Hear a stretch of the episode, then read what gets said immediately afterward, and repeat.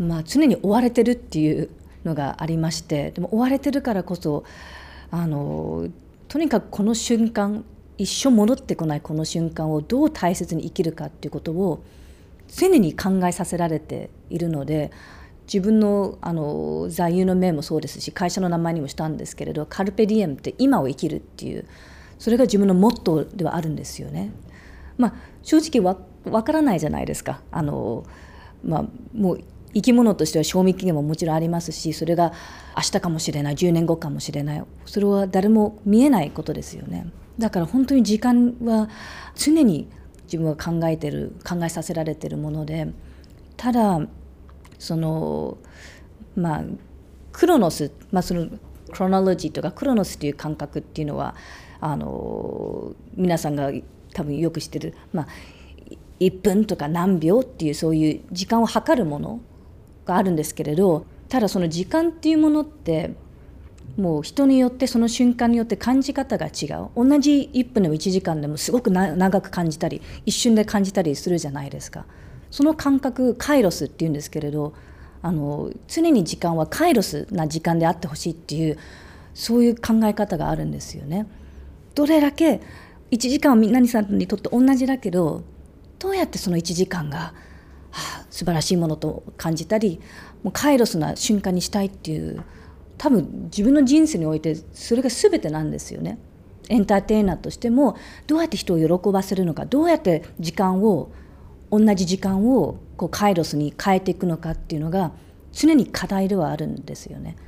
なな何がきっかけだったんだろうってよく考えさせられるんですけどおそらくやっぱり孤独だったことがすごくコアにあると思うんですよね。もちろん一人っ子だったっていうこともありますしオーストラリアで育ったんですけれどあの、まあ、アイデンティティの問題もある。自分はいろいろな血も混ぜていますしあの日本の血も入っているけれど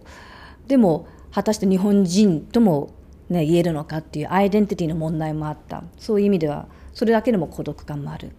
で非常にまあ、自分自身の性格もあったと思うんですけれどなかなか子どもの時もうんまあ、仲間外れにされることが非常に多かったんですよね。だから常に孤独と戦っていましてだから常に子どもの時はどうやって、うん、仲間を作れるかどうやったら人を喜ばせるかどうやったら認められて愛されるかっていうことを常に考えさせられたんですよね。でそこにもちろん自分が育った環境にも感謝ですけれど音楽っていうものをいろいろ聴く環境でもありましたし5歳の時バイオリンをやりたいって言った時に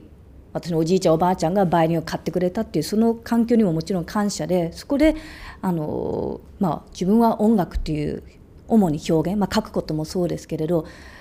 そういう表現によって人に認められるあそれで気づくんですよね。これであったら、うん、孤独から救われるじゃないですけれど表現を通じて自分と同じように感じてる方に貢献できるんじゃないか誰かに届くんじゃないかっていうのは一番のきっかけかもしれないですね。はい、喜びに関してはそうですねそのダイレクトに人の反応がこう感じられる瞬間が一番。なのでコンサートは分かりやすいですね。結局、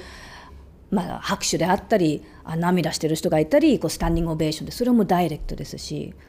では例えばそのラジオの番組でお便りが来ましたあその人の反応を読む時が一番嬉しいそのその一瞬ですけれどその一瞬のために生きてるんだなっていうのはありますね。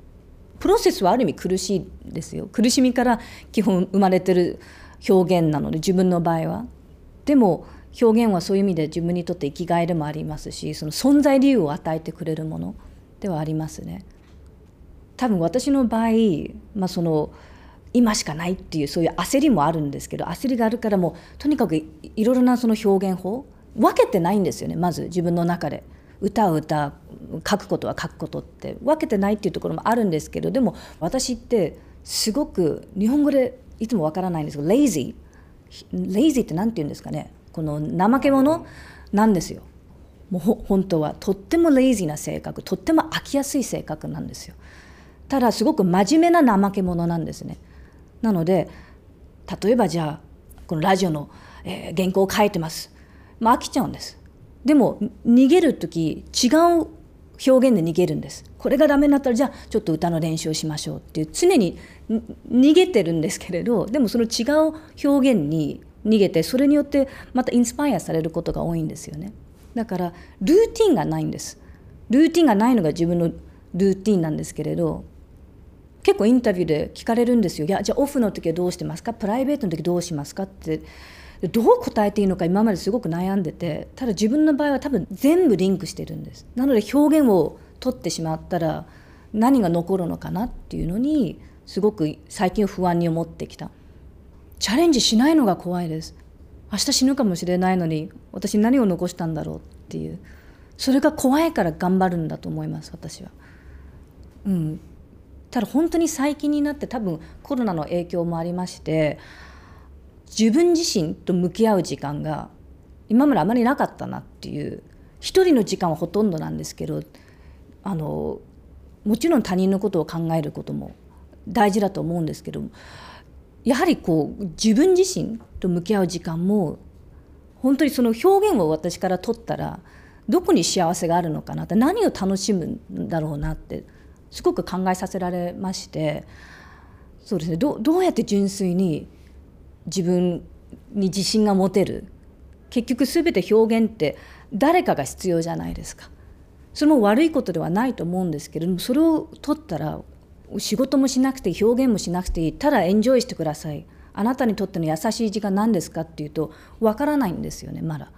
だからそれも今はまだ課題なんですけれど、まあ、英語で言うセルフラブ自己愛の旅もすごく大事なんだなってことをすごく最近になって気づかされた、うん、私たちは願います。時間とは誰にとっても平等なもの。そのすべての時間が優しい時間であることを。その優しい時間が積み重なることでこの世界が優しさを少しずつでも獲得できることを。今年140周年を迎える成功はさまざまな人たちの優しい時間に耳を傾けます。サラ・オレインさんの優しい時間をお届けしました。